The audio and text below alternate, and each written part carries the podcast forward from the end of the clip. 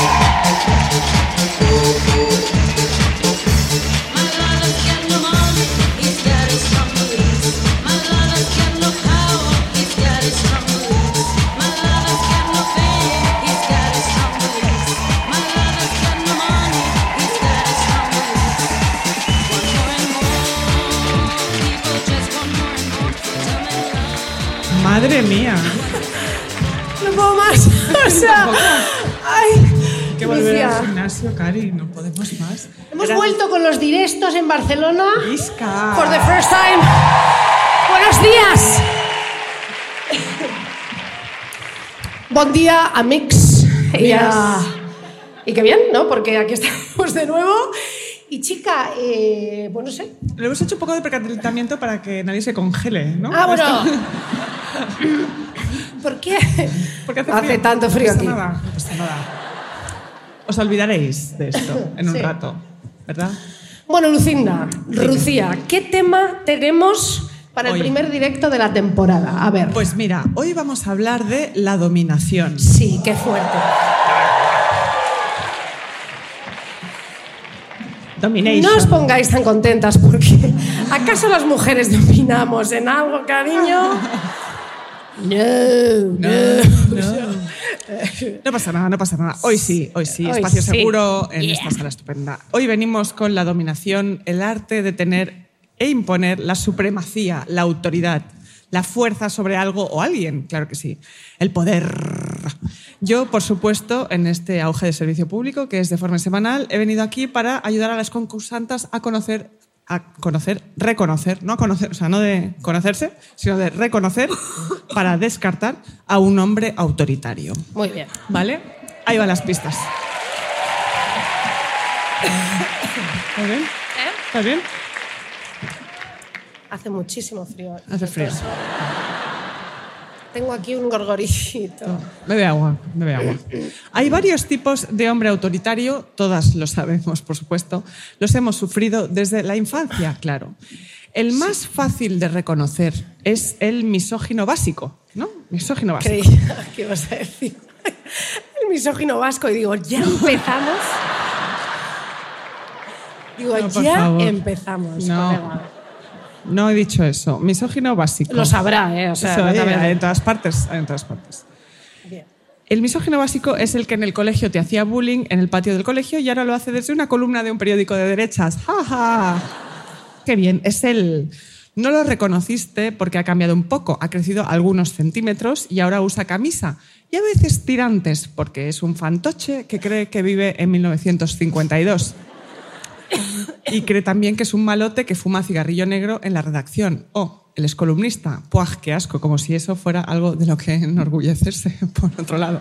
En fin, pero la base es la misma. Su precepto es muy básico. Él odia a las mujeres, ¿vale?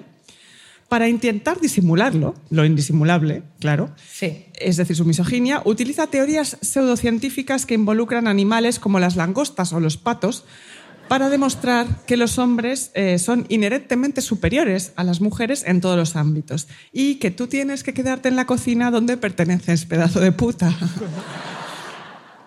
Curiosamente, cuando a las mujeres les va bien en cualquier tipo de ámbito, el que sea, científico, financiero o deportista, por ejemplo, puede pasar a uno, esta es su primera opción, intentar ridiculizarnos, claro.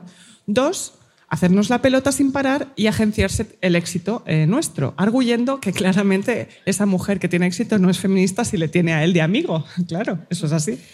Ya. No, espera. He dicho que iba a ir directa al grano, Vale. nada de digresiones hoy. No vais a salir a las 3 de la tarde, prometido. No, no, hoy podréis ir a comer. Pero nosotras tenemos amigos que no son feministas. Ya. Pobres. Y am, es así, ¿eh? Sí. Y les queremos, es que es fuerte. Como quieres a un hijo, Ya, ya, ya. sea como sea. Supongo. Solo. Em, Sí. Los Este- hijos. Los hijos. Eh, no, que bien por ellos, pero nosotras no, ya, ya está, no tenemos hijos, no, no queremos hijos, pero está bien también, ¿sabes? Es un colectivo muy bien, muy majo. Venga, Lucía, res- respetamos mucho a los hijos. No empecemos. Más decimos lo mismo. Sí. toda la- Adelante. Los hijos perdón. son maravillosos. En fin, este prototipo de macho dominador y claramente trepa es fácil de reconocer porque está a un pequeñito, ínfimo paso de ser el incel básico que odia tu existencia y que quiere que desaparezcas para hacer del mundo un lugar mejor. Eso piensa él, claro. Creo que a ese todas le tenemos bastante bien identificado, pero por si acaso no estaba de más este pequeño recordatorio. Yo me voy a centrar ahora en un segundo tipo de hombre autoritario, que es aquel que te seduce con sus encantos porque es carismático, guapo incluso, muy guapo, con madera de líder. Ese chico que gusta a todo el mundo, claro, que viste bien, huele bien, que te invita a su casa a comer y cocina él. Ah, pero claro, curiosamente no te hace ninguna pregunta. Solo te explica cuidadosamente cómo ha ido a por los mejillones al mercado y cómo los ha limpiado él solito y cómo son mejillones de proximidad. Y tú, ah, qué bien. Muy bien. Atenta, concursanta. Él te está dando una pista de quién es, de lo que es. Un hombre con ego y belleza. Un hombre que cocina pero jamás limpia. Que espera que tú le aplaudas sus grandezas domésticas, por supuesto. Mira hacia adelante, vislumbra tu futuro, está ahí, lo puedes ver. En un año estarán todos vuestros amigos alabando y alabando sus virtudes gastronómicas mientras tú te deslomas en la cocina fregando y preguntando dónde coño está mi puto Grammy, ¿sabes? Que iba a decir. No, otra cosa. ¿Dónde está mi puto gramo? Eh, ya. Qué horror. Ya.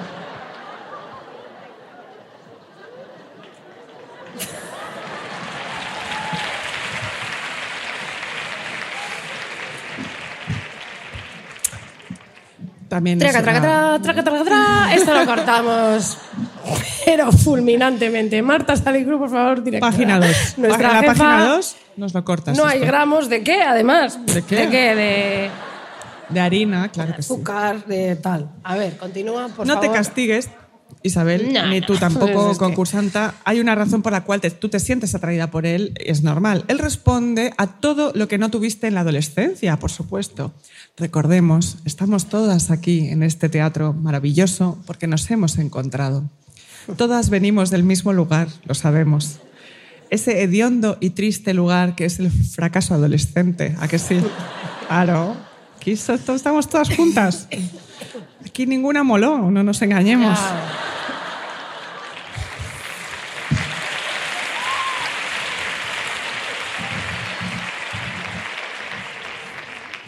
Por eso tenemos sentido del humor.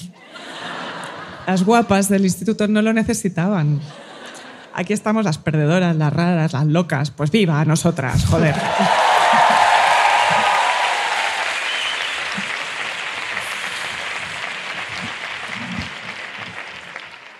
Pero en un pequeño, pequeñísimo rincón de nuestro corazoncito tenemos ese maldito talón de Aquiles, por supuesto, que es el chico guapo malote. Ese es el que tú quieres. El guapo antisocial, igualito al de las películas, esa persona que solo existe en tu cabeza, claro. Y que vendrá a enamorarte cuando dejes de ser adolescente y seas capaz de reconocerle esta vez, no como en el instituto. Ese chico estoico, misterioso, que soporta el dolor y tiene un pasado a veces duro, a veces trágico. A veces simplemente inventado por ti para crearle alguna dimensión a un simple chico guapo, ¿sabes? que quieres que te guste porque, joder, porque no, tú también mereces acostarte con alguien que te gusta como huele y que esté bueno. ¿Por qué no? Incluso tener una relación con él simplemente por guapo, por probar.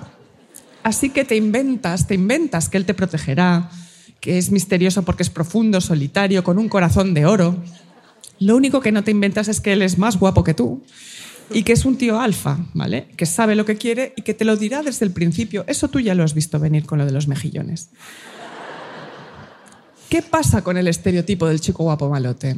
Pues que cuando se trata de acostarte con él y entablar después una relación, te olvidas de lo de malote. Eso lo descartas de tu cabeza. Qué fácil era, ¿no? Se me pasó. Ah. Me estaba fijando en que era poeta, músico, diseñador gráfico con tatuajes o peor, art- artista comprometido. Oh, me encanta.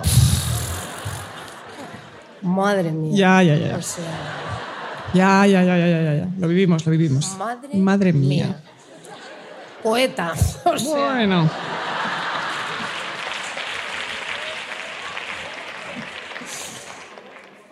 gramos, gramos, gramos. Para, para soportar eso, ¿no? Ya, ya, ya, ya. Es como, sí, sí. No me hagas hablar, sí. Em, te olvidas de lo de malote, te olvidas que eso quiere decir egocéntrico, dominador, dominador, y que no está acostumbrado a que le lleven la contraria en nada, claro. Y entonces vienen los problemas. Él es como es, alfa, dominador. Tiene celos por tu vida, por tu diversión. Empieza la luz de gas. Odia tu ropa, odia tu manera de ser, cómo te comportas en público, gritas mucho, dices cosas inadecuadas, rehuyes a sus amigos coñazo y él no lo soporta. Os vais de vacaciones donde él ha elegido, un resort donde suenan versiones lounge de Nirvana, por ejemplo.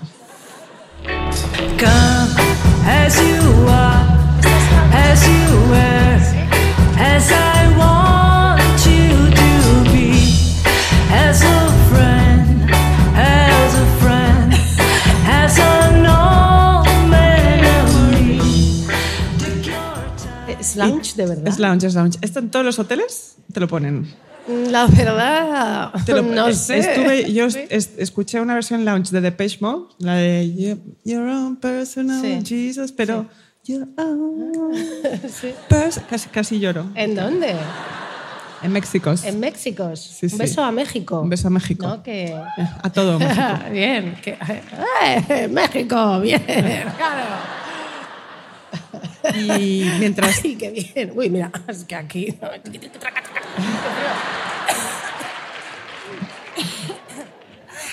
A ver.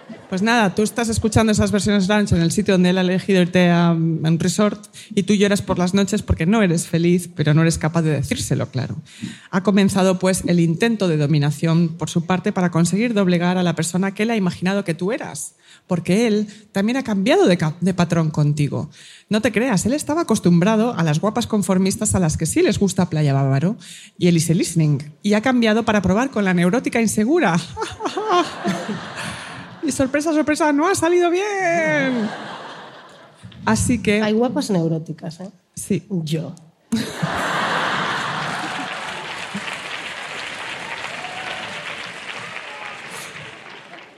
eso es.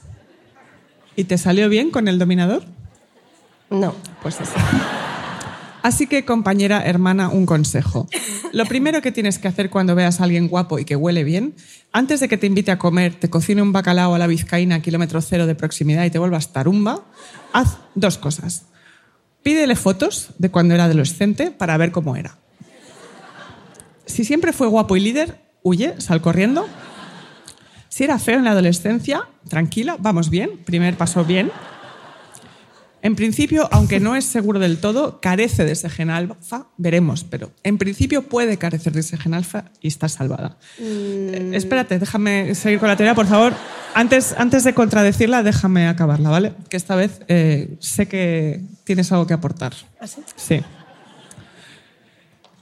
Lo segundo que tienes que hacer, o sea, no, sus complejos adolescentes pueden parecerse a los tuyos. Hay una oportunidad, un resquicio y la posibilidad de un futuro. Lo segundo que tienes que hacer, muy importante, es preguntarle cuándo se acostó con alguien la primera vez. Esto es importantísimo. Si folló tarde y era feo en la adolescencia, quédate con él. No. ¿Por qué? Dilo, dilo. Eh, eh, bueno, a ver, llevo, o sea, estoy como que quiero decir muchas cosas. ¿Has visto que me estoy portando fenomenal? Eh, vale, voy a decir una cosa, ¿vale? Los feos son más misóginos que los guapos, o sea. Un feo que folla tarde y se da cuenta de que puede follar, ¿vale? Imagínate que encima luego se hace artista y es feo. Ese tío es un maltratador fijo. Porque, vamos, o sea, el guapo, y ya te dejo para siempre, no, no, te lo juro, me callo para- para siempre, ya nunca más hablo, me voy. Amalia. El, el guapo, y ya nada de digresiones ni nada, ni nada. El guapo siempre ha sabido que puede ligar y puede limar su misoginia a base de, de a- error, ¿cómo es eso? Acción, Ensayo, error, error, ensayo, ensayo. error, ensayo, error, hasta que llega una que zas. Ya. Le castra y ya flipa. Ya flipa. Se le, ponen, se le ponen los ojos pues grises, se pone caramate y ya va al rebaño y te cuido, responsabilidad emocional, todo eso. Lo aprende. El feo, que es un hijo de puta, porque lo ha pasado fatal desde siempre, ¿eh? con mocos, todo asqueroso, asqueroso. Llega, ¿sabes? El parche en el ojo, ¿eh? chocándose. No, mira, llega. Yo tuve el parche, ¿eh? pero eh, imagínate uno feo, ¿eh? los chicas. Llega mayor, ¿sabes? Empieza a follar. Me han castigado, las chicas no han querido estar conmigo. Pues ahora las voy a castigar a tope, ¿vale? Luego se hace director de cine. Es que no te quiero ni empezar a explicar la movida.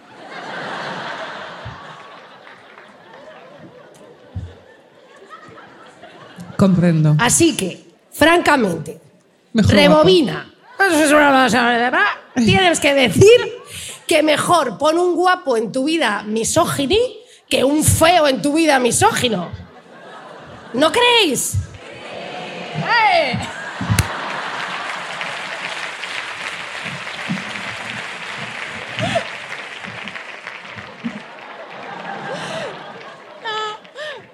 No, no, no. Bueno, yo voy a... Lucía está bien.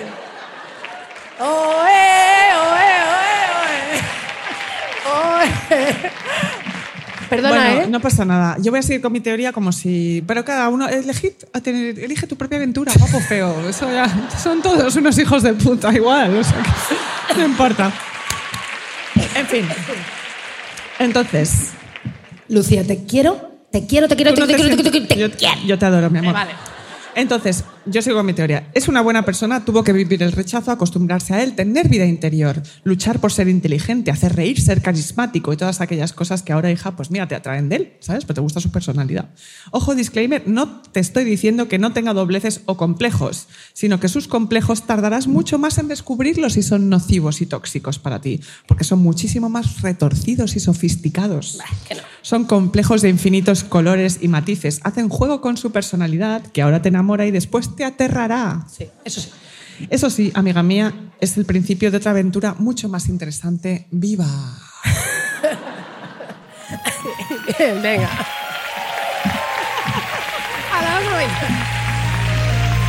Bailando, bailando, Amigos, adiós, adiós, el silencio loco. Bailando, bailando, Amigos, adiós, adiós, adiós a los feos.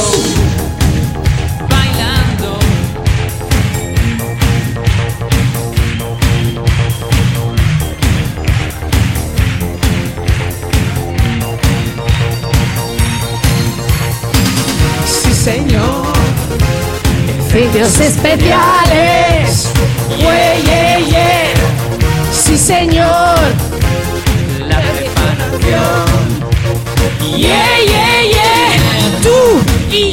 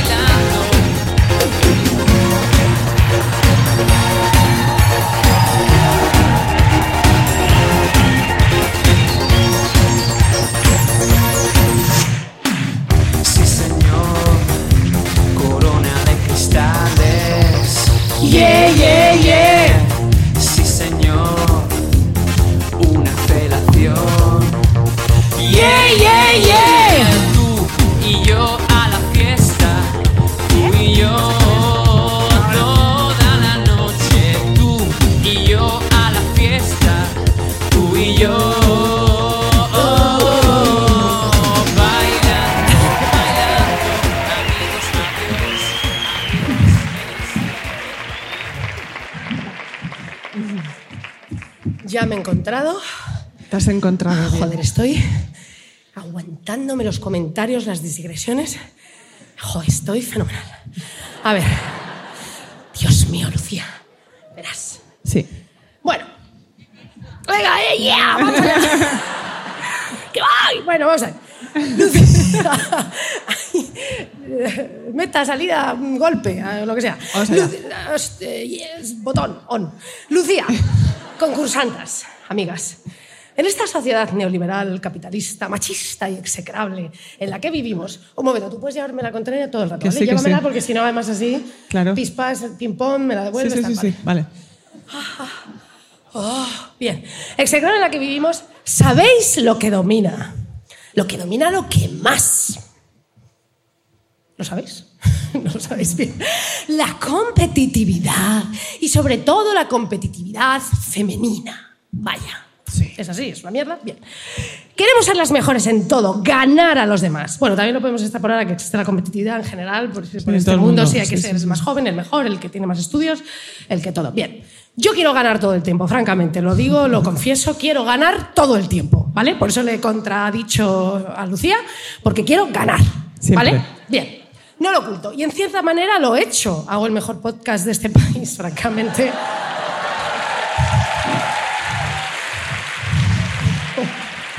Me da igual cómo se pongan las demás, es así, eh, se siente bien. Bueno, trabajo con mi amiga del alma, salgo con un comunista hedonista, suerte para mí, y tengo un proyector, francamente, que creo que he ganado para siempre. Bien. Como dije en el anterior programa, Marguerite Duras dijo, hay que buscárselo más cerca del paraíso, lo que tú pienses que es el paraíso. Venga, luchemos por eso y vayamos hacia tu paraíso. No el mío, eh, a mí déjame a El cada una su paraíso. ¿eh? Bien, bien.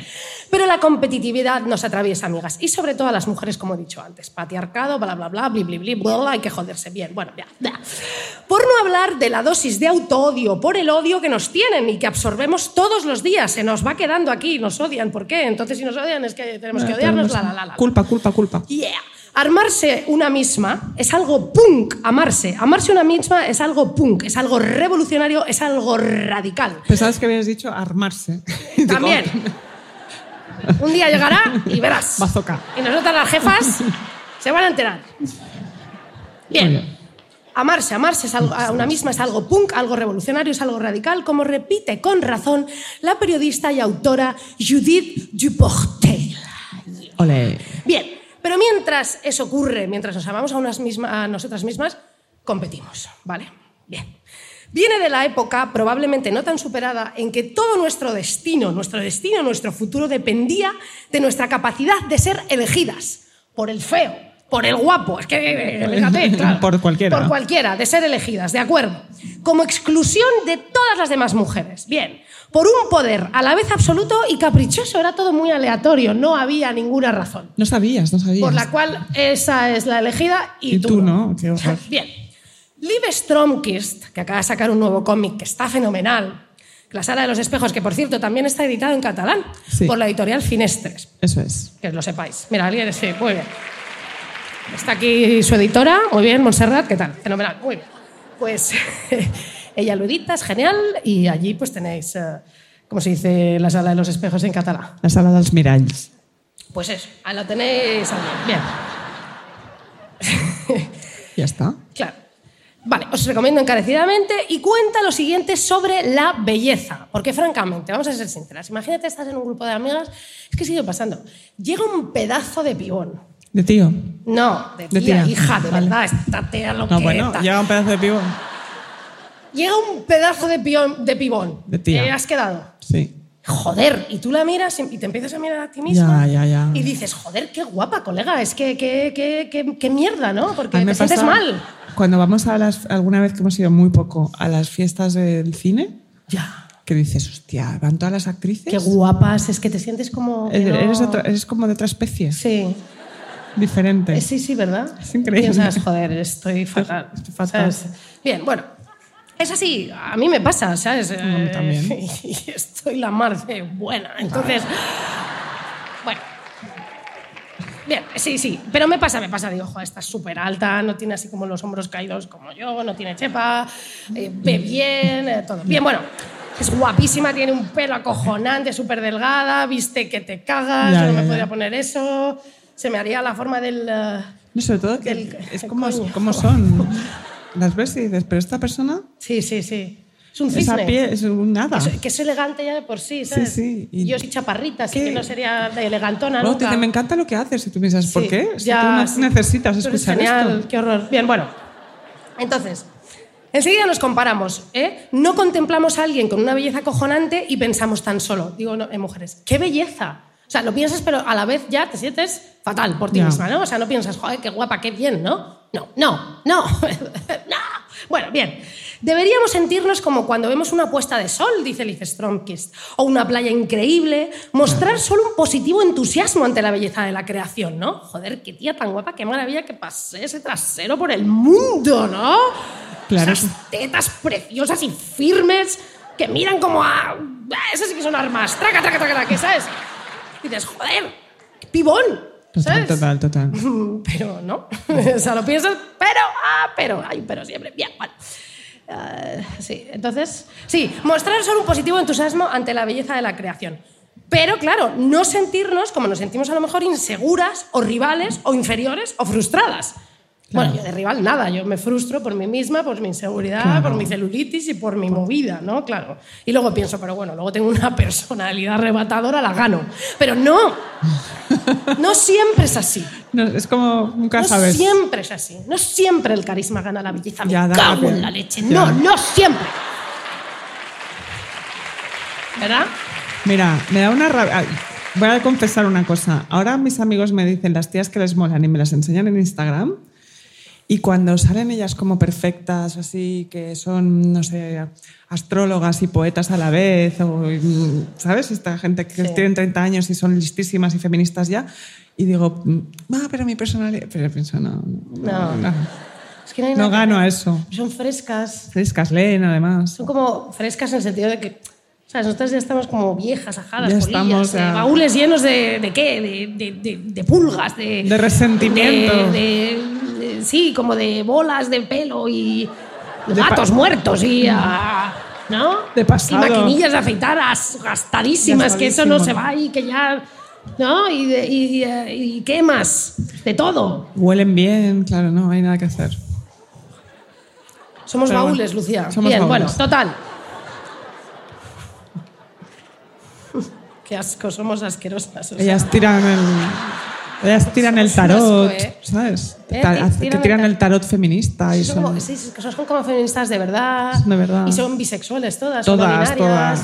Y no hay problemas ahí. Tú preguntas, ¿es, es hetero? Y te dicen, eso no existe ¿Qué es ya. eso? Ya es como. Tú, ay, qué vieja, perdona. Claro, y tienen como relaciones abiertas o Todo poliamor de verdad, de construidas nada de celos. O sea, No, no, no. joder, En fin. estamos ya anacrónicas perdidas. Impresionante.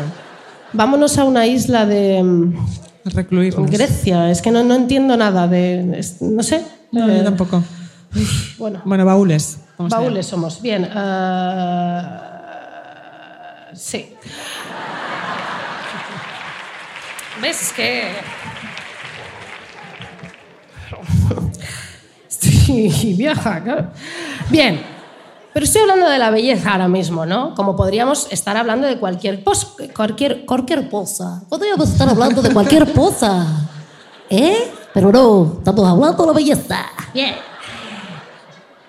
Este no es ningún acento, nadie se sienta mal, ¿eh?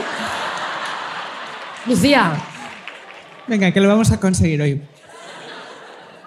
por ejemplo, mi amigo Efraín, que está aquí. Efraín, manifiéstate, di sí. No está. Pues da Sí vergüenza. está, sí que está. Bueno, da igual. Tiene un proyector que es mejor que el mío, ¿me entendéis? ¿Y sabes qué pienso? Y esto es verdad. Pues que quiero matar a Efraín. ¿Por qué? Porque su proyector, que es una auténtica belleza, unas curvas que tiene. ¿Sabes, Lucía? Suntuosas. Ah, esas curvas que tiene ese proyector llamado Daniel, por ejemplo, no sé bien.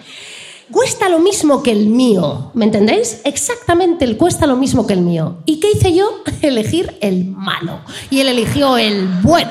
Y cada vez que yo pongo mi proyector que falla cada puta vez y he tenido que meter no sé cuántas apps de la mierda con punto AK, AKA.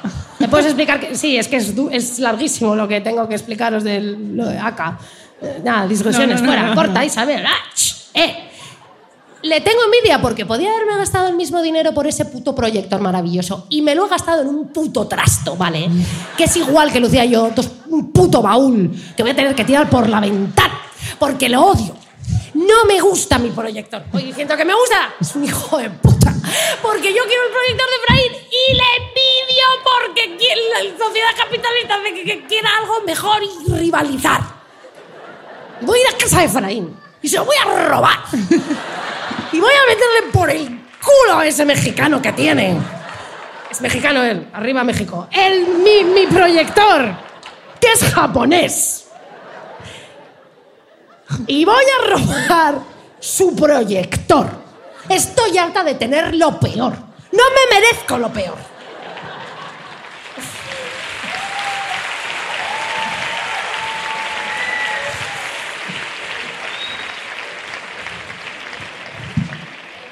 Estoy harta de ir a los hoteles y no comerme el puto Kit Kat porque, bueno, me van a cobrar 3 euros. ¡No! ¡Cómete el Kit Kat! ¡Cómprate el mejor proyector aunque cueste 50 euritos más, hija! Es que... Lujito. ¡Paga el puto Spotify! No tienes 150.000 plataformas, hija. Pues, Cojones. Da una más, ¿qué más te da? Bueno. Cuesta lo a mismo ver, con cubata, además. Espera. Eh, Venga. Efraín. Sí. Que te jodan. Venga, vamos a ver. No, te quiero mucho. A ver. ¿Pero está aquí o no está aquí? Sí, sí que está. Ah, sí, bien. Bueno, ahora, si no decídselo, porque ya está bien que me manda WhatsApp todo el día con la foto del. A veces cuando me dicen, ¿qué proyector tienes? Mando la foto suya. en plan, tengo el suyo, que es mejor. Bueno. A ver, ya está. Esto es una chorrada increíble. Ya me he ido por las ramas de Úbeda, como se diga. Venga, vamos a intentar. Las uvas. Bueno, da igual. Existe una explicación a todo esto, a esto de sentirte inferior, frustrada, etcétera, ¿vale? Sobre todo por la belleza, bueno, por el, por el proyecto también, pero, pero por esto, ¿no? Etcétera. Te dice Stromkist. El filósofo René Girard, ¿vale? Expuso la teoría del deseo mimético. Esto es interesantísimo, ya veréis. Vamos a ver. Según Girard, dejando a un lado las necesidades básicas, como por ejemplo comer, ¿vale? Los humanos desean siempre aquello que no tienen. Bien, nada nuevo bajo el sol, francamente, René Girard, pero bueno, empezamos Pero bien, bien, bien. La vida está llena de paradojas, amijas, amijas, paradojas. Bien, eh, bien. Yo solo pienso, ¿vale? En el amor. Es así, solo pienso en el amor. Yo también. Eh, ¿Qué cojones? Lo digo, eh, eh, eh, yo soy una baúl. Pienso en amor. Ponemos el cuerpo, Sí, lo decimos. y eso no es muy, muy feminista que digamos, sí, no lo es. Venga, No ¿y importa. qué? Ya que estoy con mis parábolas y mis discursos de farsante en este podcast que ha ganado dos ondas, pero yo solo pienso en el amor. Venga, bien. Otra paradoja de la vida, una de las paradojas, pienso en el amor, soy feminista. Bien, de acuerdo. Bueno, ya. Otra paradoja de la vida es que estamos las heteros siempre en busca del mirlo blanco. Al acecho, alarma. Nino, Nino, Nino, ¿dónde está? Eh, eh, eh. Bien, vale. Bueno, del hombre genial. ¿Existe? No, pero nos lo inventamos, como dice Lucía, y siempre estamos al acecho. Si es un poquito guay, bien, ya, ya, a tope. O sea, es increíble, ¿no? Y luego resulta que es buenísima persona. Lo puedes encontrar. Yo lo encontré. Lo encontré. Luego lo dejé, pero lo encontré. ¿Por qué? No, no, no, no, no, no. Per- Personal, vida, life, no. Nada, fuera. Olvidad eso, ¿no? Es como, me invento alas. Bien, nada, no sé no, de- sí, es que ahora voy a explicar unas cosas súper fuertes. Bueno, luego resulta que es bueno, en la vida normal, pero en la cama pronto deja de funcionar con esa persona. Ya. Bien, Mientras que con hombres medio malos, el deseo nunca decae. Es impresionante, decía. Ya, eso es horrible. Horrible, horrible. Esto es- tengo un micrófono y hablo al mundo y estoy diciendo esto, pero es verdad. No pasa nada. La vida es injusta, los hombres buenos se vuelven infollables y los malos, los es, es- es- es que esa, esa ya sí, Hay que cambiar algo. esa es acojonante. O por lo menos para mí tengo una mente horrible y eh, soy fea. No sé, bueno, bien. Se vuelven dices? info- No, no, soy imbécil. Bueno, se vuelven infollables y los malos te atraen como atrae la luz a Caroline. Bien, vale. Esto es una referencia que las que tienen 12 años, bueno, esto es... Sí, perdón, sigo, sí. Uy, ¿ves? Ya estoy... ¿Cómo se llama la película? Eh, Poltergeist. Bien. Pero volvamos a que deseamos lo que no tenemos. Un claro ejemplo es la moda. ¿Os acordáis de cuando la gente empezó a llevar Birkenstock? ¿Os sí, sí, acordáis? Bien, venga. A mí me parecían espantosas, os lo juro. Al principio me parecían espantosas. ¿Pero qué son esas zapatadillas como de vieji, así como ortopédica? ¿Qué es eso, Ya, ya, no? ya. Qué feas. Pero poco a poco, con el paso del tiempo, el deseo se me contagió, las veía por todas partes y se la ponía gente con un rollo que a mí me encantaba. Aquí en Barcelona estabais obsesionadas, bien. Así que me compré dos pares de Birkenstock. No una, sino dos. Unas de charol y unas negras. Preciosas, mate. Sí, cállate. Bueno, sigo, bien. Muy bien. Esto ocurre en muchos ámbitos de la vida. Entre los compañeras, eh, las compañeras, compañeros de clase, en el colegio, dice Stromkist, donde un fenómeno muy recurrente, muy recurrente es que todas se enamoren de la misma persona. Eh, los niñitos heteros o no heteros, bueno, lo que sea. Una por misma la niña de la clase de al lado, toda monísima. Bien, bueno. Qué fuerte, sí. A mí esto jamás me pasó porque yo soy especial. Bien, y tenía el parche y, bueno, a mí eh, no veía bien. vale. ¿No te gustaba el guapo? A mí el de todos no, no. A mí me gustaba el raro, que luego era un misógino de cojones y que pues, me hacía putadas. Claro, así me fue. Bien. Bien, el deseo mimético, que es, esto es muy interesante, inicia una escalada, pues nuestro deseo compartido refuerza y alimenta nuestra creencia en el valor del objeto.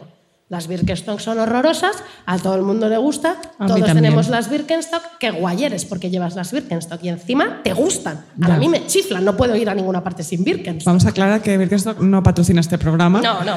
Pero podría hacerlo. Esa- eso es. Exacto. Perfecto. Dictadura. Bueno, vamos a ver. Pero, ¿por qué deseamos intensamente lo que los demás desean? Se pregunta René Girard, que se pregunta Liv Stromkist en el libro, que también está en catalán. El ser humano desea intensamente, pero no sabe exactamente qué desea. Girard, deseamos, deseamos, ¿no? Consumo, consumo, oferta. Cosas, Pero- cosas, cosas, cosas. Pero no sabemos qué deseamos, ¿no? Por eso utilizamos un modelo que Girard llama el mediador del deseo. La persona copia entonces los deseos del mediador. De esta manera, el individuo no necesita entender continuamente sus propios deseos, lo cual resulta muy agradable. Yo he comprado las Birkenstock porque se me han presentado a tope. No tengo que pensar lo que quiero, ¿qué quiero? Na- na- ya está, ahí está. Bien.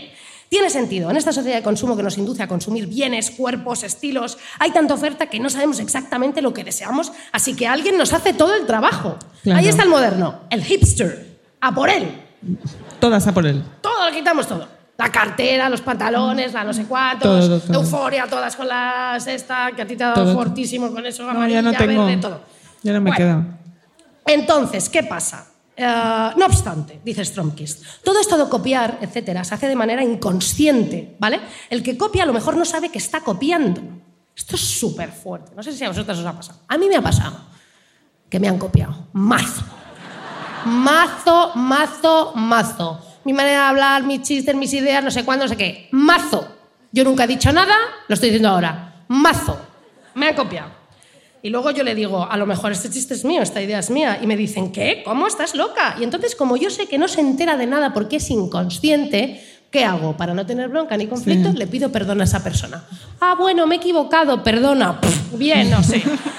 Ellos, ellas se quedan tranquilos, se acaba tranquila, se acaba el pollo y ya está. Fenomenal, por mi bienestar. Pero yo sé a ciencia cierta que me lo han copiado. ¿Vale? Ya está, dejémoslo ahí, porque como empiece no acabo. Bien. Os habrá pasado a vosotras también. Seguro, inconscientemente alguien os ha copiado algo y tú lo sabes, tú lo sabes. Y luego parece súper infantil. Ah, me has copiado. No, pues no es infantil. ¿Me has copiado? Bueno, bien. Lo hacen inconscientemente. ¿Y sabéis por qué? Porque nuestra cultura el ideal de autenticidad es muy fuerte. Somos todas súper auténticas. Todas somos las primeras. La autenticidad ahora se premia muchísimo, la frescura. ¡Wow! ¡Qué auténtica eres, Carla! Carla Bruni. Bien. Vale, vale, bien. Se me ha ocurrido a mí, yo quiero esto, yo he puesto eso de moda, esto no sé qué, esta gabardina habla tanto de mí, es tan yo, este- esta- estas gafas son tan yo. Bueno, venga, chicas, sí. Sacamos del otro nuestros deseos y de mí sacan chistes y mis ideas y mis reflexiones, tal, no, bueno, pero no lo vuelvo. Bien, pero lo confunden con la voluntad de ser uno mismo, ¿vale? Lo confunden con la voluntad de ser uno mismo. Con la autenticidad, ¿no? Sí, sí, las ideas que sacan de otras personas. ¿No es acojonante? Sí. Entonces ocurre una cosa increíble. La persona que copia al mediador del deseo, a la otra persona, a mí, empieza a rivalizar. Claro. Una vez tal cual, empieza a rivalizar. Eso pasa siempre. Es acojonante. Bien, Gerard lo llama la rivalidad mimética. En el mismo momento en que alguien hace algo que despierte un deseo de nosotras, esa misma persona se convierte en un obstáculo, en un rival, en alguien a quien abatir en esta gran carrera que es la vida. Es así. ¿Vale? Qué fuerte. Bien, bueno. Así que le imitamos y rivalizamos al mismo tiempo.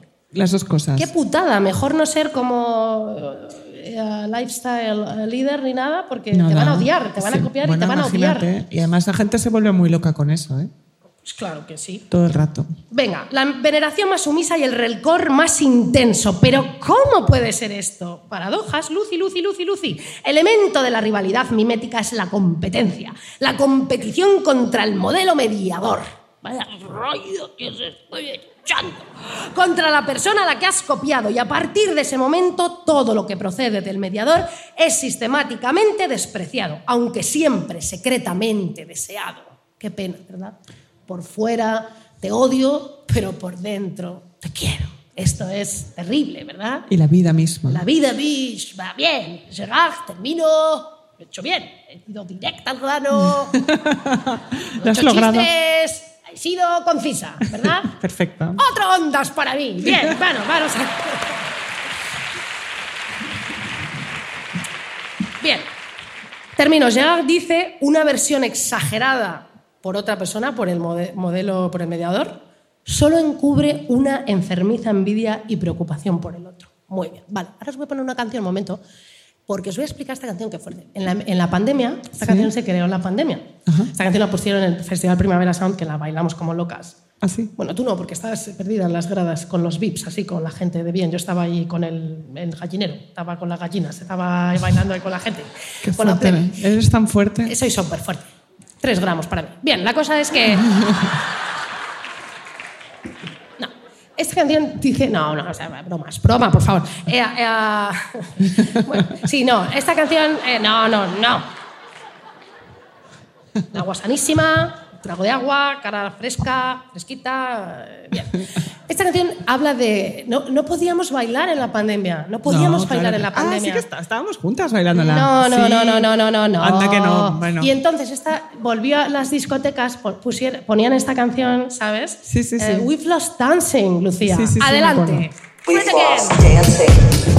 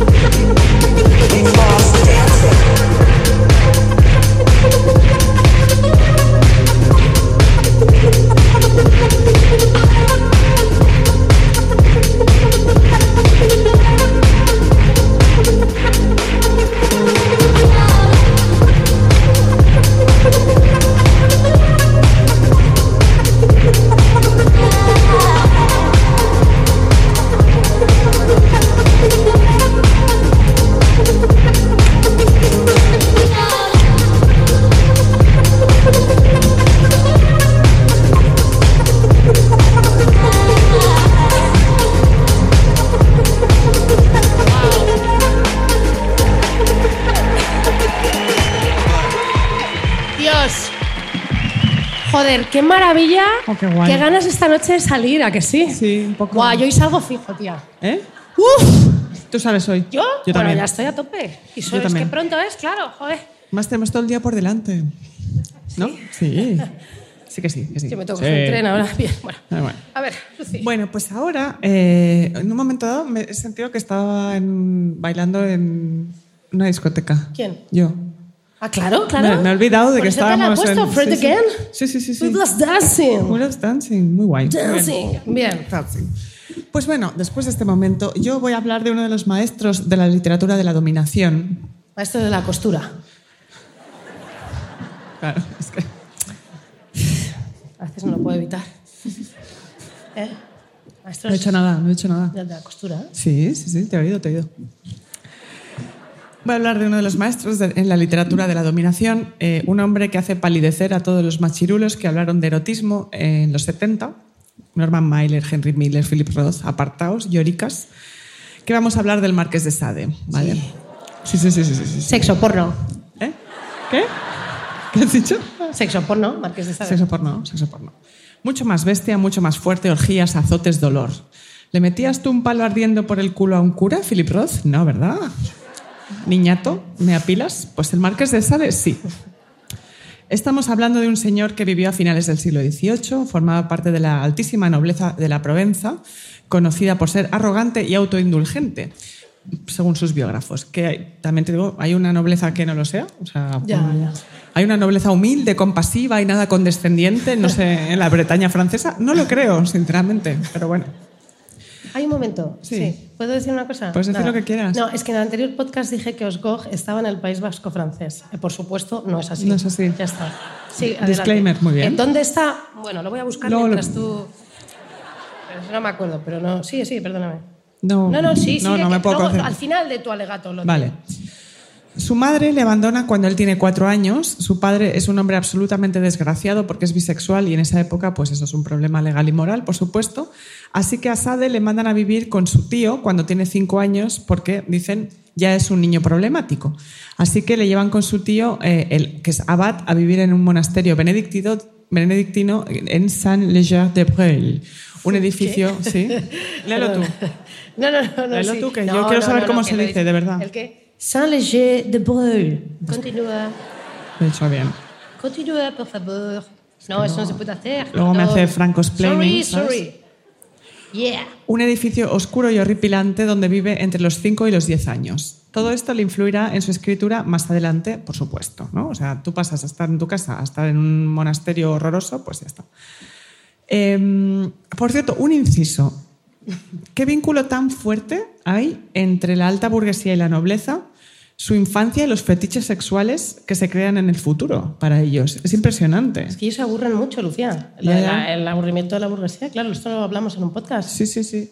Es como una ecuación. Tú pones a un, a un niño muy rico en un internado y 30 años después tienes a un diplomático con fetiches de internado. O sea, es así. Bueno, Armie Hammer era caníbal. Ya, ya, ya. ya, ya. Es como en Lluvia de Estrellas. En el programa entra un niño, pasa la puertecita y luego sale Camilo VI, ¿no? Pues aquí entra un niño y sale un señor que quiere que te vistas de nani autoritaria con acento austríaco, ¿no? No han dicho que te puedas quitar los calcetines, Gunther. Chico malo, chico malo. Esto pasa siempre. Esto lo has, lo has hecho tú, ¿eh? que conste que... ¿Lo he hecho yo? No, no, no que lo haya hecho eh, eh, a, a alguien. El acento, digo, para que ah, los austriacos, ahora os metéis con los austriacos. No. Pues Me nos metemos digo con los yo. austriacos, no pasa nada. Los austriacos Austria- hablan así. No, ¿cómo era? No. Gunther. Gunther. Gunther. Gunther. Gunther Grass. No, ya está. Ganó el Nobel. Fija, sí. Sigo, ¿vale? Sí. Bueno, resulta que su tío, el abad, tenía un amante y se acostaba con su amante, hasta ahí suele pasar, y con la hija del amante, hasta ahí todo muy francés. De, Eso lo has vuelto a decir tú. sí. De este monasterio benedictino tan peculiar pasa a un internado donde sufre muchísimos castigos físicos entre los 14 y los 17 años y de ahí se va al frente a luchar en la guerra de los 7 años. O sea, la vida del marqués mm, complicadita. Su gran escándalo surge cuando elige a una mujer en la calle, que no se sabe si es una mendiga o una prostituta, Rose Keller, para llevarla a su casa. Ella declaró en el juicio, porque hubo un juicio, que eh, para limpiar la casa. Él dijo que para montar una orgía. Mm, Diferencia de criterio. Cuando llegan a la casa discuten y no se sabe si antes o después de mantener relaciones, ella acaba descolgándose por una ventana con una sábana y muy agitada llega la policía para decir que ha sido golpeada y apuñalada por él. Joder. Los médicos encuentran hematomas en las nalgas, pero no hay indicios de apuñalamiento. Sade pasa 16 años en la cárcel, donde escribirá sus grandes obras, como Los 120 días de Sodoma, por ejemplo, o La filosofía en el tocador. Y es en todo este tránsito que se forma el autor que nosotros conocemos hoy, un hombre anticlerical profundamente, o sea, contra la Iglesia, que odia la hipocresía de la Iglesia y que se convierte básicamente en un anarquista que proclama la ley del más fuerte y que narra las atrocidades de la mente humana, ¿vale? Un momento, Sí. Salme, que él escribía las Sí. guarradas infames, Sí. eh, horribles, torturas, las, hacía- las ponía en práctica también. Eh, hay bueno, en la cárcel no, pero hay diversas teorías al respecto. Hay quien dice, En la cárcel biógrafos- escribía con caca en la pared, ¿no? Esto lo vi yo en la película de... No, sé, esto no, hasta ahí no llegué. ahí no, no llegué. Pero le censuraban todas las cartas, todo lo que- eh, tenía que esconder los manuscritos eh, dentro de la cárcel. Sus biógrafos dicen que era más masoquista que sádico. O sea, que él lo que le gustaba era organizar el sexo. O sea, Ah. or- le encantaba hacer como montar, pues, en, las- en los libros sale como gente que tú haces esto y tú le haces esto, esto, como cadenas humanas eh, mm, pornográficas, ¿vale? Sí. pero que no, no era especialmente sádico. Lo que pasa es que en la literatura sale toda transgresión, todo es transgresión. El transgresión, marqués de sádico. Ya está. Sí, Vale. perdón. Sí. Madre mía. Madre mía. Entonces se convierte en un anarquista que proclama la ley del más fuerte y que narra las atrocidades de lo que piensa la mente humana. Hay feministas como Andrea Dworkin absolutamente contrarias a su obra, porque dicen que es la obra de un pornógrafo solamente, la obra de un chulo, y que afirma que debería haberle asesinado a alguna de las prostitutas a las que acudió. Bueno, Dworkin, una mujer con las cosas claritas, eso sí. Otra corriente más compasiva y yo creo que más abierta entiende a Sade como un autor moderno, o sea, anterior a su tiempo, eh, que explica la naturaleza humana como un lugar poco agradable. Dice, la mente humana no mola. O sea, yo explico lo que la gente muchas veces desea hacer y no Sí. se atreve. A Sade le empiezan a entender los surrealistas y más adelante con la existencia del holocausto, ¿no? con la Segunda Guerra Mundial, cuando se ve se ven los horrores de los cuales es capaz el ser humano. Y ahora, por supuesto, que hay feministas contemporáneas que sostienen que Sade, su explicación del acto sádico y del masoquismo no es erótico. Dicen, es que no es. Hay parte en Sade que es erótico y hay una parte que directamente no tiene nada que ver con el sexo. Eh, no hay nada excitante en lo que cuenta. Él no es un libertario del sexo, no quiere mostrarnos que viva el follar y viva las orgías. Él te atrae con el sexo, dicen, para, meterte, para meterse en tu cerebro e insertar lo más depravado, lo más abyecto. Y luego está Camille Paglia, No me gusta. ya, que va a la suya y dice, los hombres temen a las mujeres porque temen su capacidad para someterles, dominarles. Eso es verdad. El hombre, a través del acto sexual, tiene que sentir que domina a la mujer y la mujer tiene que hacer creer al hombre que él domina, o si no, se ve relegado a la impotencia. ¿Qué tiene que ver Sade? No lo sé, pero ahí lo dejo. Muy bien. Sí. De todas maneras, si no hay consentimiento, no es ni No, sexo ni nada. Si no hay consentimiento es violación. Por eso te Ya digo está. que No, no, pero esto es con consentimiento, pero ya lo llevas a en unos desfases. No, en sí. Sade hay protagonistas que, que, que no, que violan y Claro, que matan. y, sí. y lo que pasa es que ellos sienten que, que pueden hacerlo porque no creen en, en la ley y el orden. Ya, creen ya, que ya. ellos tienen derecho a hacer lo que quieran porque no creen en la religión y no creen que haya que, que no, que no creen que exista el bien. Ya. De todas sus obras hay dos muy importantes. Justine o Los infortunios de la virtud, en la que una joven inocente es violada, humillada, usada, su cuerpo marcado y encarcelada, y aún así cree que el bien triunfará. Y Sade nos dice con ese ejemplo que eso no va a suceder, claro, o sea, porque por mucho que ella cree en el bien, es, cada vez le va peor. Y que ella es una desgraciada por creer en el bien y que el bien no existe, ¿no? Nos dice. Y luego está su otra obra, que es Juliette o Las prosperidades del vicio, en el que la hermana de Justine, que es Juliette, elige rechazar las enseñanzas de la Iglesia y adoptar una filosofía hedonista y amoral, lo que le proporciona una vida llena de éxito y placer sexual. Adivinad cuál prefiero yo de las dos. Pues el bien, eh, ¿tú crees que existe el bien? Eso es como una pregunta que se haría, por ejemplo, bueno, iba a decir... En una Eh, cita eh, de Tinder. ¿eh? Es como de, Eh, de segunda cita de Tinder, claro, supongo, ¿no? ¿existe el bien o el mal? ¿Qué existe? A mí me hace una pregunta es un tío Sí, en una cita y te vas me corriendo. salgo corriendo. Ya. Salgo corriendo. Sí, sí, no me extraña. ¿eh? Porque lo siguiente que va a hacer es... Decirte soy agitador cultural. ¿No? Por ejemplo. O poeta. Claro, te dije, ¿existe el mal o el bien? ¿Y tú qué haces? Yo soy agitador cultural o agitador de conciencias. Poto. Qué horror. Poto, poto, poto, poto en tu cara de agitador cultural, poto. No me extraña. Poto Sin parar. en tu cara de mierda. Me ha quedado...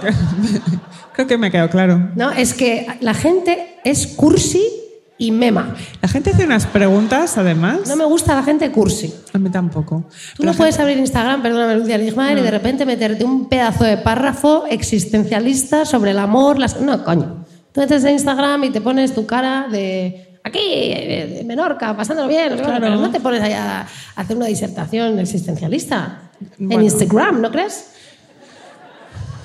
Yo qué sé, ya. Bueno, Que hagan lo que quieran. entonces, ¿qué hacemos ahora? Entonces hay que hacer disfrutar, disfrutar, disfrutar con una canción. Venga, Madonna. It's Kaylee Cuoco for Priceline. Ready to go to your happy place for a happy price? Well, why didn't you say so? Just download the Priceline app right now and save up to 60% on hotels. So, whether it's Cousin Kevin's Kazoo concert in Kansas City, go Kevin, or Becky's Bachelorette Bash in Bermuda, you never have to miss a trip ever again. So, download the Priceline app today. Your savings are waiting. Go to your happy place for a happy price.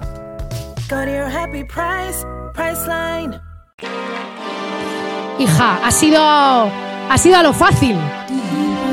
A ver. Por favor, por favor. Deeper, deeper. ¿Se oye? ¿No se oye? Se oye. No se oye.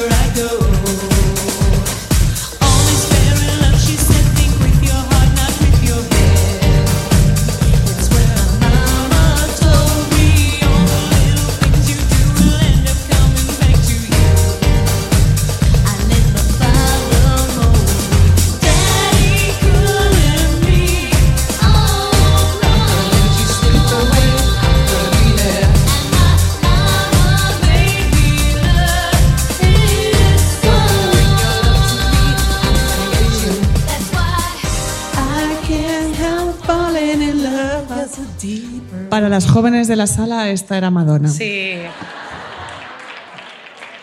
La verdad, Su mejor disco, yo creo, eh, luego os he, pu- os he preparado un himno para terminar, que es tan guay. Ya veréis, es que hay que cantarla total. Estoy harta de bailar, Lucía. Quiero hablar ya todo el rato y verás. Muy bien. Vamos a ver. Hablemos ya por fin, por fin, por fin de la dominación del amor. Joder, el amor nos domina, el amor heteropatriarcal nos domina. Hasta las relaciones que no son heteros, digámoslo. Bien, es así.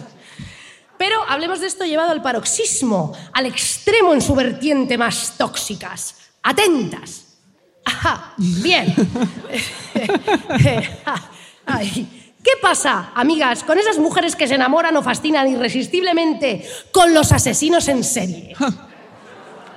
Esto es un pedazo de temón que me he preparado para todas vosotras. ¿Es que es interesante o qué?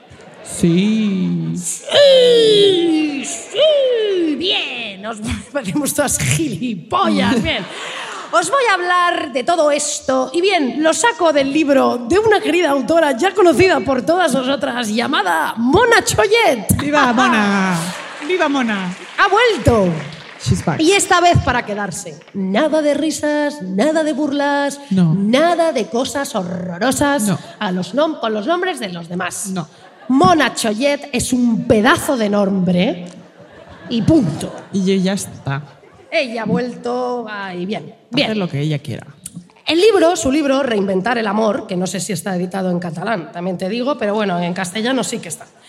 Bien, y Mona se basa en gran parte del libro, eh, en este capítulo que habla sobre esto que os digo, de las señoras que se enamoran de estos cabronazos, bien, se basa en gran parte del libro de Sheila Isenberg, que es la primera persona que ha estudiado sobre este tema, y un libro interesante que se llama Women Who Love Men to Kill, mujeres que aman a los hombres que matan. Muy bien.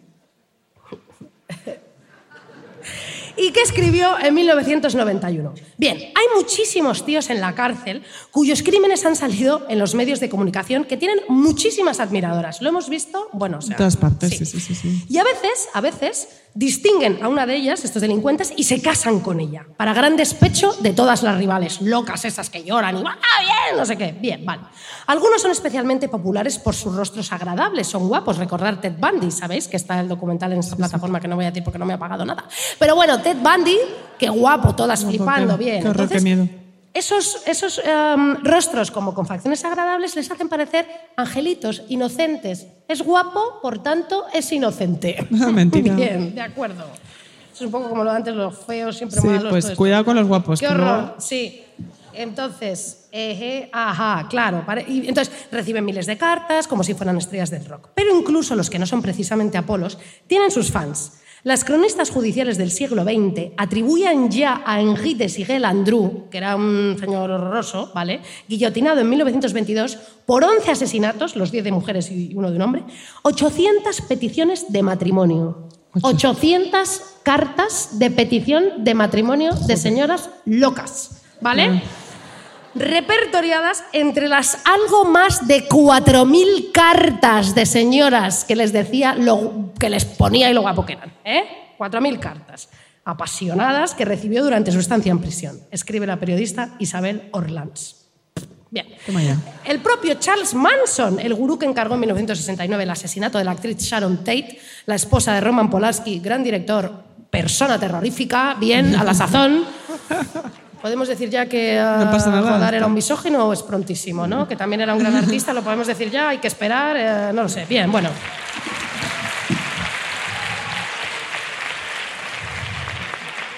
Que Dios lo tenga en su gloria, fantástico, pero bueno, no sé. Ya vendré a hablar de esto porque me estoy Sí. leyendo un libro sobre esto. Te vas Muy a bien. cagar. Bien, bueno. Bien, mata a la esposa de Roman Polanski, Sharon Tate, que estaba embarazada de ocho meses. Y también mata a cuatro amigos suyos. eh, bien. Charles Manson muere en, mil- en 2017 a la edad de 83 años. Tres años antes estuvo a punto de casarse con una admiradora de 26 años. Bien. Todo esto podría explicarse por el culto a la celebridad, ¿no? Hostia, un famoso, toda esta locura, ¿no? Porque se vuelven famosos y tal. Pero no se constata la inversa, es decir, las asesinas en serie, que aparecen mucho en la prensa, dejan en general muy fríos a los hombres heteros, señala sí? Isabel Orlands. ¿Sí? Ah. ¿Por qué? Pues ahí debería haber igualdad, te lo digo. Pero no la hay. Chica. O sea, si que matamos no vamos a follar No, nunca sí, porque más. si matamos... eh, Follaremos menos que ahora. Ya haremos menos, sí. No tendremos 4.000 cartas de 4.000 locos que quieran eh, eh, de- de hacernos cosas que el Marqués de Sade hace, ¿no? No, no, no. La mayoría de los hombres ven en una asesina a una persona que ha cometido unos actos terribles y de la cual más vale mantenerse alejado. Imagínate si ya se quieren mantener alejados de todo lo que signifique, ¿no? Salirse un poco de la norma mujeril. Imagínate una loca asesina con una navaja. Es como directamente. eh, Fuera. eh, eso, un imán al revés, ¿no? ¿Cómo se dice Sí, eso? sí. Un, re- un repelente. Un, un rimán, no. Una, no, es- bueno, lo contrario, es como hay que irse de ahí echando hostias, ¿sabes? Sí. Bien. Valencia. Bien, aquí.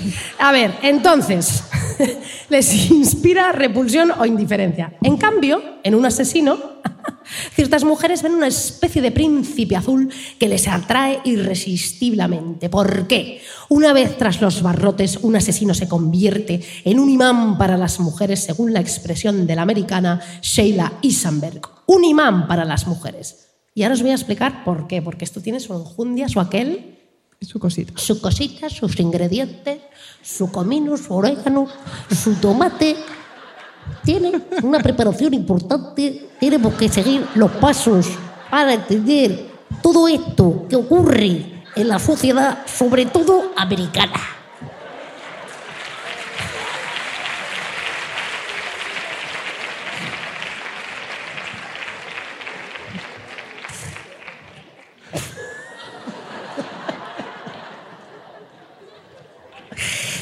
Muy bien. En América hay mucho loco. En España también. Pero en América, así. Nos van a echar. Haz el favor. Mm, vale. Vale. Eh, ah, sí, podríamos preguntarnos, cariño, Mío. Sí. Si estos asesinos y sus fans no llevan hasta el extremo los roles de género, ¿vale? O sea, los roles de género, mujer, hombre, virilidad, mujeres, cuidar, todo esto bien. Lo llevan al extremo, que a menor dosis constituyen en realidad nuestra normalidad, pero esto llevado a la exageración. Sí. Vuelve. Vale. La inmadurez de esas adolescentes explica en parte su atracción por esos asesinos, ¿vale?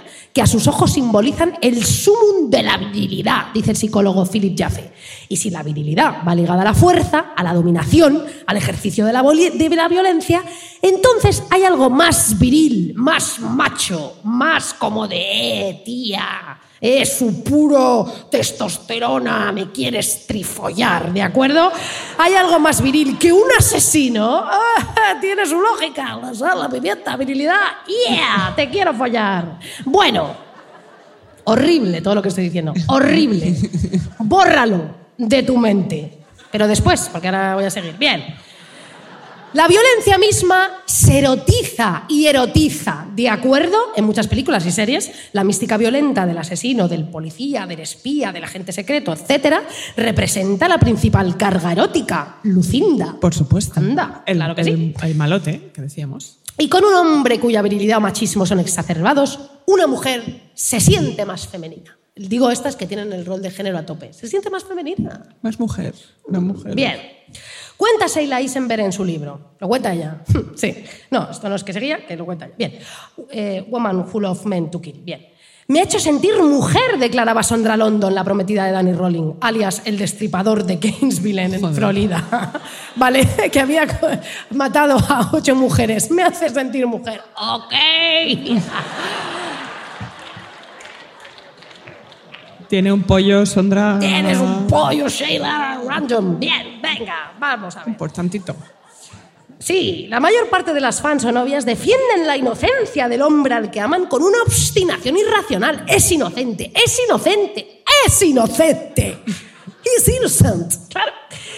Eso da lugar, no, incluso aunque él confiese los crímenes, incluso aunque él confiese los crímenes, ya piradas total.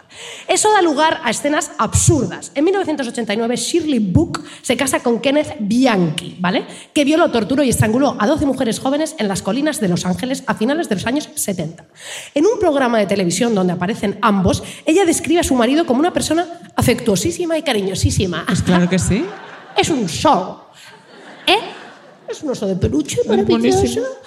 Es un unicornio y una persona estupenda. Le da los buenos días a los vecinos, les lleva leche, leche desnatada por la mañana. ¿Te lleva al Herald Tribune? Sí, es un hombre de ley. Me gusta este tío. Pues muy bien.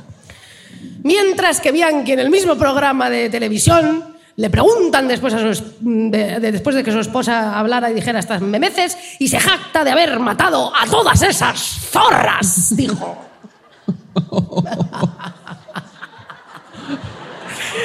Bien. Sheila Madre mía. Sheila, hija. She- no, No, ¿cómo era? Sheila Eisenberg indica que entre las mujeres que han entrevistado, que ha entrevistado para su libro, las enamoradas de asesinos anónimos o famosos, ni una sola admite que su marido o su novio haya matado. Ninguna. Pobrecillas. Viven en una burbuja de Loca. mentira. Sin embargo, según Eisenberg, en su fuero interno todas saben que han matado. Pues Hombre, que no son tonta, hija. No. Esto también, no ya se me, ¿ves? Ya, está, ya se me está yendo la pirola, la pirola. Ya, ya, bien. ya. Vale, y eso hecho, y ese hecho es para ellas extremadamente erótico.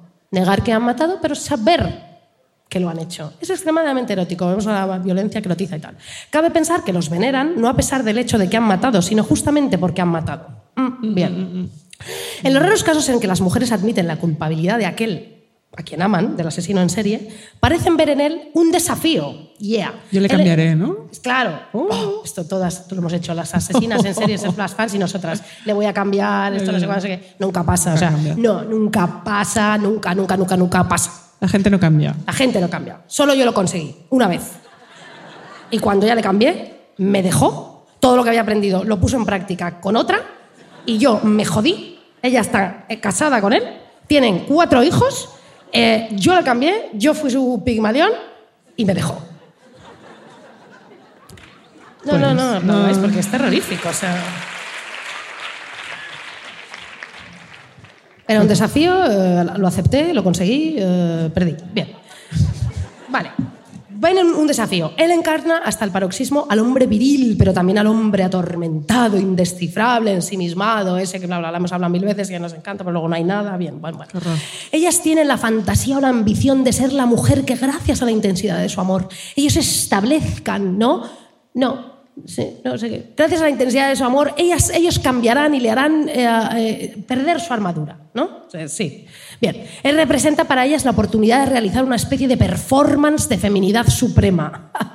a fuerza de comprensión, de sabiduría, de paciencia y de generosidad, esperan ser la que sabrá llegar al ser sensible que se atrinchera detrás de sus traumas y sus crímenes. Ellas son mm, Sor, Teresa de la Cruz, María Puri, mm, la monja divina, eh, la monja suprema, superiora de... También la- te digo una cosa. ¿Qué? Si la gente no cambia, intentar cambiar a un psicópata ya es de... Es de loca, Es sí. de loca, fuerte, ¿eh? Es la, esta es la, es la monja loca. La monja Sí, loca. La monja loca que quiere cambiar al loco, pero ¿sabes?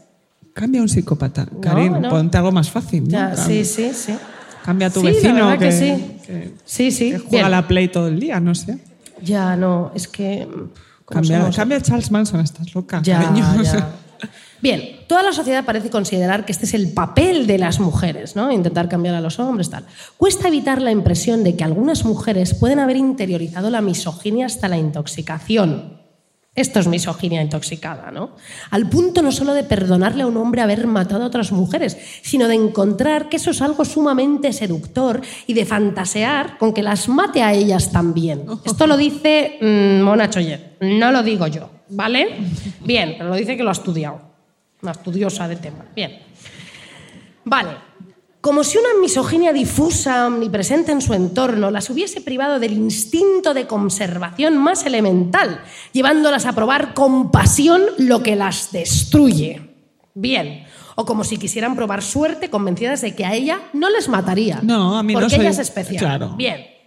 Existe también esa idea arraigada de cuidar, de sacrificarse, pobrecito, tal, yo le cuido, bien, ellas les cuidan, cuidar de una manera exacerbada.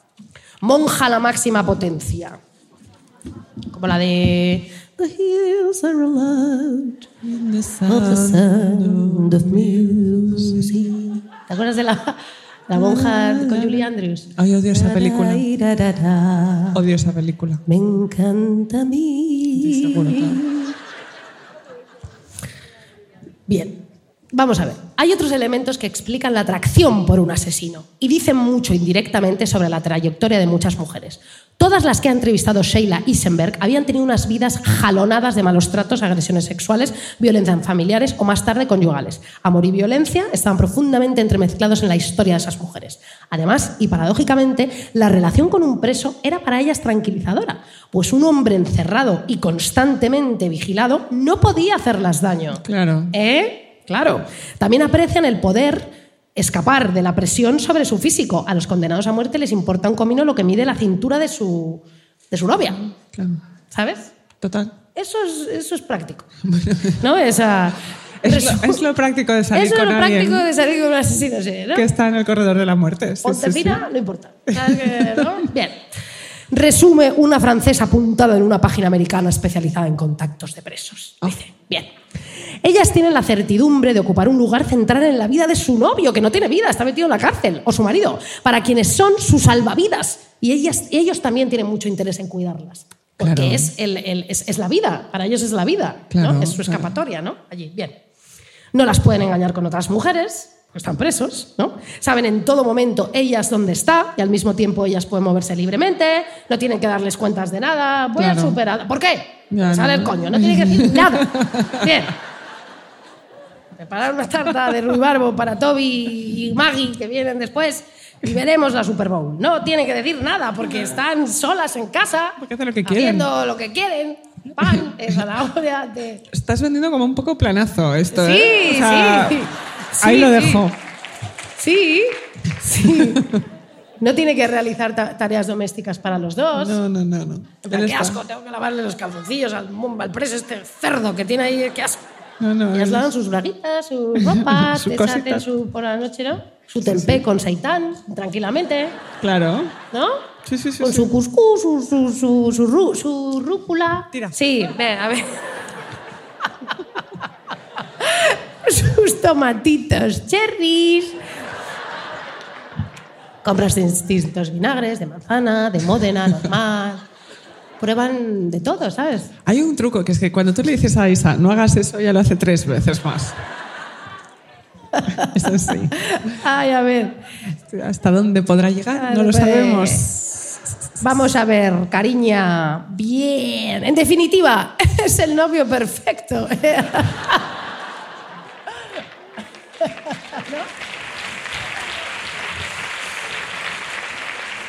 Total.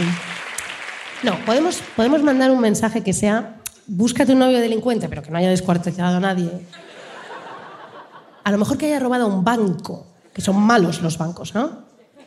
Son malos, sí. Claro, entonces, eh, búscate un novio eh, robador de bancos También yo, yo que esté creo, en la cárcel, ¿no? Y le lleves... eh, yo creo que mandar mensajes, como- o sea, no tenemos por qué mandar mensajes No, es verdad, a la no. población. O sea, hacednos caso en lo que os dé la gana y luego nosotras Sí, no nunca nos hagáis caso. No. El- o sea, ya, un juez no aceptará que somos responsables de lo que hagáis. ya. Bueno, a ver. Claro, vamos a ver un momento. Es que las novias de estos asesinos, se supone, dice esta señora Eisenberg, han carecido durante toda su vida de amor y atención. Y aquí que de pronto aparece alguien que no tiene nada más que hacer en su vida ¿eh? que comerse las gachas esas en el comedor y hablar con, con el tuerto Bob y eh, en el... En el En el pasillo en de la muerte. celda y cagar a la par que, que Toby el, el, ah, el, el, ah, Navajas. Ay, de verdad, Toby. Navajas se cagan a la vez. Luego va con el tuerto, se cambian cigarrillos, se hacen. eh, eh, sí, eh, de, de- de contrabando, ¿no? En las sábanas se meten las revistas porno, ¿no? Todo eso. Claro, no tiene más que hacer que eso y pensar en ellas. Bien. bueno. bueno. Qué fuerte. Ya terminó, ¿eh? O sea, que bien. O sea, había sido direct- directo, directo, directo, directo. Bueno, vamos a ver. Vamos a ver. A ver. Sí. Ay, es que ahora ya me lo quiero pasar bien. Me, dijo, me dijeron, no te lo pases tú bien, haz que los demás se lo pasen bien. Pero es que me lo quiero pasar bien, entonces quiero poner voces y, y cosas. Hacer caras y, y decir... ¡Ay, Lucy! No, ya está. Voy a terminar que esto es muy interesante. A ver. Lucía, vamos a ver lo que... No, vamos a ver, una escena que impacta. Esto lo borramos, ¿sabes? Tope, sí, a mí me encanta Cádiz. Bueno, sí. Una escena... No, es que no es nada de malo de esto, ¿eh? de verdad, no es apropiación cultural ni nada, es que es... Yo siempre hago el pato Donald y todo eso, que lo sabe Lucía, hago millones de cosas. El tío Gilito me sale fenomenal. Y luego, eh, ¿sabes? Ella es argentina, me encanta hacer el argentino. ¿Puedo? No puedo.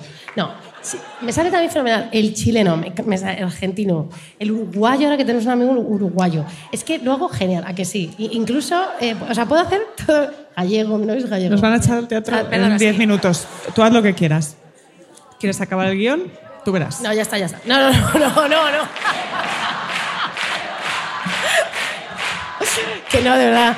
Que luego te juro, es que luego voy allí a, lo- a las comunidades autónomas, de verdad, y me, y me echan la bronca, te lo juro. Es que creen que es como de, de burla. No, no, no, no.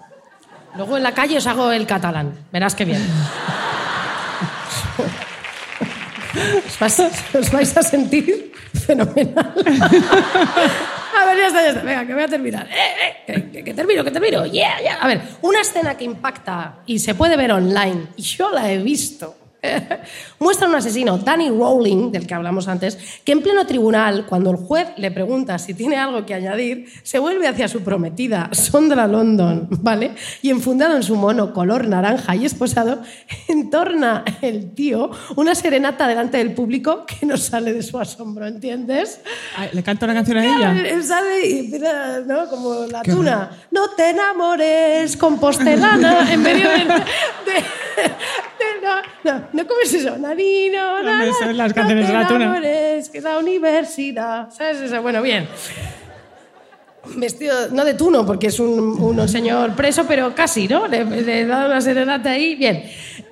Ese hombre se introdujo en una casa de unos estudiantes, las apuñaló y decapitó, y luego dando sus cuerpos en posiciones obscenas, ¿de acuerdo? Pero luego se pone a cantar allí. Bueno. claro. Bien, estos criminales, además, para sobrevivir, tanto durante su carrera criminal como durante la vida en prisión, esos asesinos han desarrollado una gran capacidad de observación y de, manipulo- de manipulación, subraya, subraya Sheila Eisenberg. Son los mejores psicólogos del mundo, Lucía. ¿Y Ellos. qué, y a qué- qué- qué- qué nos gusta a las mujeres? ¿Qué nos gusta a las mujeres? Que nos escuchen. Bueno, las mujeres, esto como, ¿qué nos gusta a la gente en general? ¿Sabes? Ya, sí, claro, que nos escuchen, que nos ayuden, que nos lleven por caminos frondosos hacia la verdad y la comprensión y la empatía, ¿verdad? Por supuesto. No a gente que le preguntes algo, te conteste con una pregunta, que No eso es sé. ridículo, o que no te, o que no te ayuden. O lo que tú quieras. Sí, mira. no sé, no sé, no, ¿Qué ¿cómo que no sé? hacer? Lo que tú quieras. Coño, paspanote, dime algo, hostia, que te estoy aquí diciendo cosas que no sé qué hacer. Coño, no sé. Joder. Estás tú. arrastrándote los pies por el pasillo como un imbécil, pareces un despojo. Pareces un trapo. Es que te cojo y te dan ganas de empujarte por el pasillo. Gilipollas. Contéstame que te estoy haciendo una pregunta. Te estoy preguntando algo importante. Qué asco, de Tú verdad. vas con esa cara de mierda que pareces un fantasma por casa. Con una cara de gilipollas. Unos pantalones pirata de mierda. Yo te hago preguntas y tú no me contestas porque no sabes hacer nada, ni decir nada, no sabes nada. Memo, trapo, despojo, te detesto. Te voy a dejar por otro despojo que tampoco me contestaba nada. ¿Sabes? Estoy harta. Porque no va a salir nadie conmigo, porque todo el mundo me tiene miedo y solo salen conmigo los memos despojos idiotas con ojos de mierda que, nos, que miran un punto fijo y tienen la boca abierta cada minuto. Estoy harta de ellos. Ya no puedo más. Estoy cansada. Estoy cansadísima de esta vida de, de- tíos feos y, y- y cerdos. Ya está bien, no tienes ni idea de nada. Gilipollas. He dejado el libro de Liv Stromskits. Ah,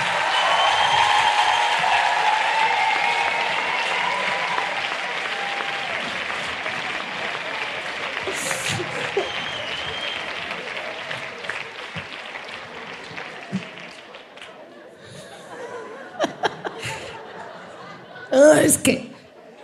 ¿No? ¿Puedo seguir un poco más? ¿No? Sí. Tú te las verás. Ya, sí, es verdad, es verdad. El Primavera Sound. Entonces. Saben decirle a una mujer exactamente lo que desean oír, ¿no? No como estos que te he dicho. Ello explica, tal vez, por qué. ay, ay, de verdad. De verdad, ¿eh? Venga, Isabel, de verdad. explica tal vez eh, por qué la palabra sensible se repite tan a menudo en la descripción que hacen de ellos las entrevistadas. ¿no? Es sensible, es, es divino, es una persona estupenda. Eso añadido a la negación de los crímenes que han cometido permite a sus novias o a sus esposas convertirlos en páginas en blanco sobre las cuales proyectar sus fantasías, ¿verdad? Ellas viven exactamente el amor romántico tal y como lo ha descrito Denise de Gousemont que me importa tres cojones lo que va a decir. Pero lo he puesto aquí porque yo solo quiero hacer voces y cagarme en señores. Un amor. Dice. Es que no lo voy a ni a decir. Me la suda. Bien. Espérate. Ellas buscan un hombre bigger than life. Ya sabemos que no existe. Joder. ¿Qué les dejas ahí el libro de Liefenstrauss en, en la mesilla? Léetelo, hostia, que te dice lo que hay que hacer. Y es que no, no, no lo leen. ¿eh? Nosotras lo leemos ya y cada vez somos más feministas porque sabemos más. ¿eh? Solo leemos las no hacen mujeres. Nada, no leen nada, nada, nada, nada. Y se creen que esto paso de esto. Se creen que, que- que esto me la suda. Me quedan cinco minutos. Se creen que solo escucho deforme, me encanta, ya soy feminista. ¿Qué dices, gilipollas?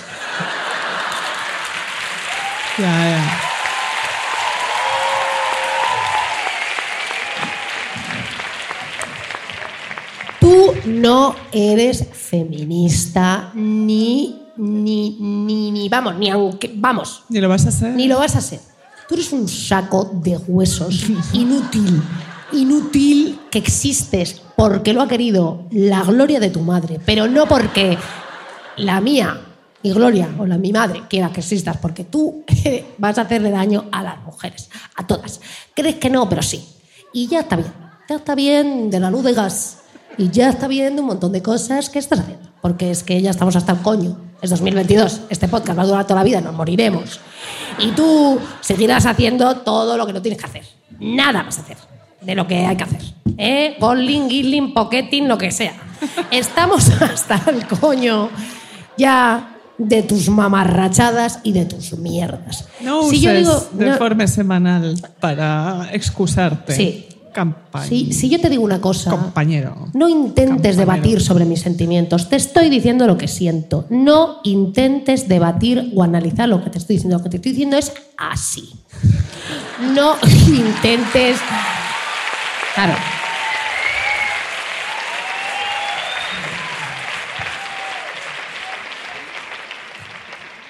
Y ahora, No, momento. ahora. ¿Sí? Sí, cariño. Pero que sí. estábamos pasando la fenomenal. Sí, sí, nos van a cortar la cabeza en este teatro. Bueno, vale, lo último. Vamos a decirlo de pie, ven. Y ahora cantamos la canción última. Vamos ¿Lo de a decir ¿Vamos lo a decir último. ¿eh? Vamos con el micrófono fuera. Vale, vale. Qué bien, me encanta. Como una, una preacher, preacher, ¿no? Como una, un, una, una cura, un cura que dice esto, ¿no? De. ¡Hey! ¡Volveros todos, feministas! ¡Estudiad! Los libros que tenéis que estudiar y leer y ponerlos en práctica, porque si no va a venir la monja loca, el apocalipsis y os va a cortar la cabeza de pasmarote que tienes con esa cara que tienes de memo.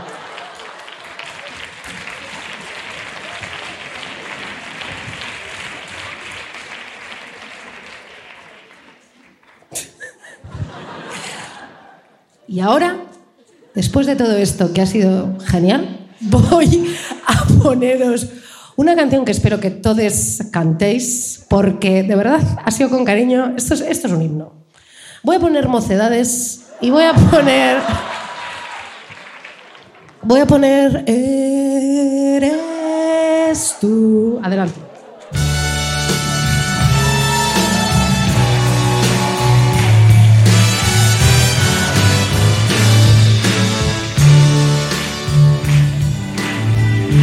cantemos todos, por favor. Yo no me la sé. Sí. Aviso.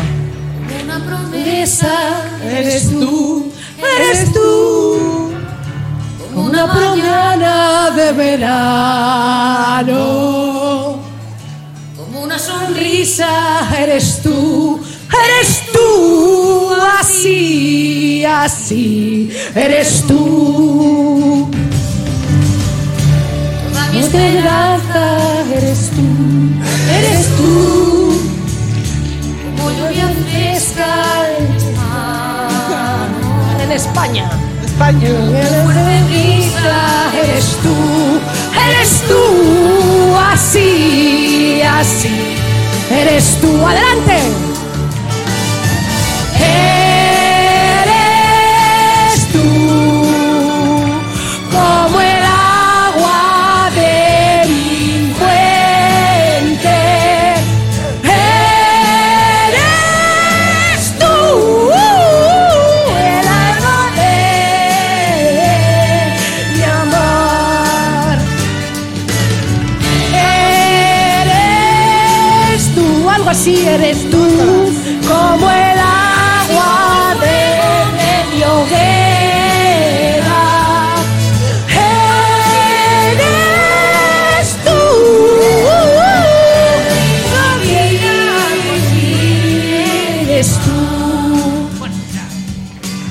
Muchas gracias.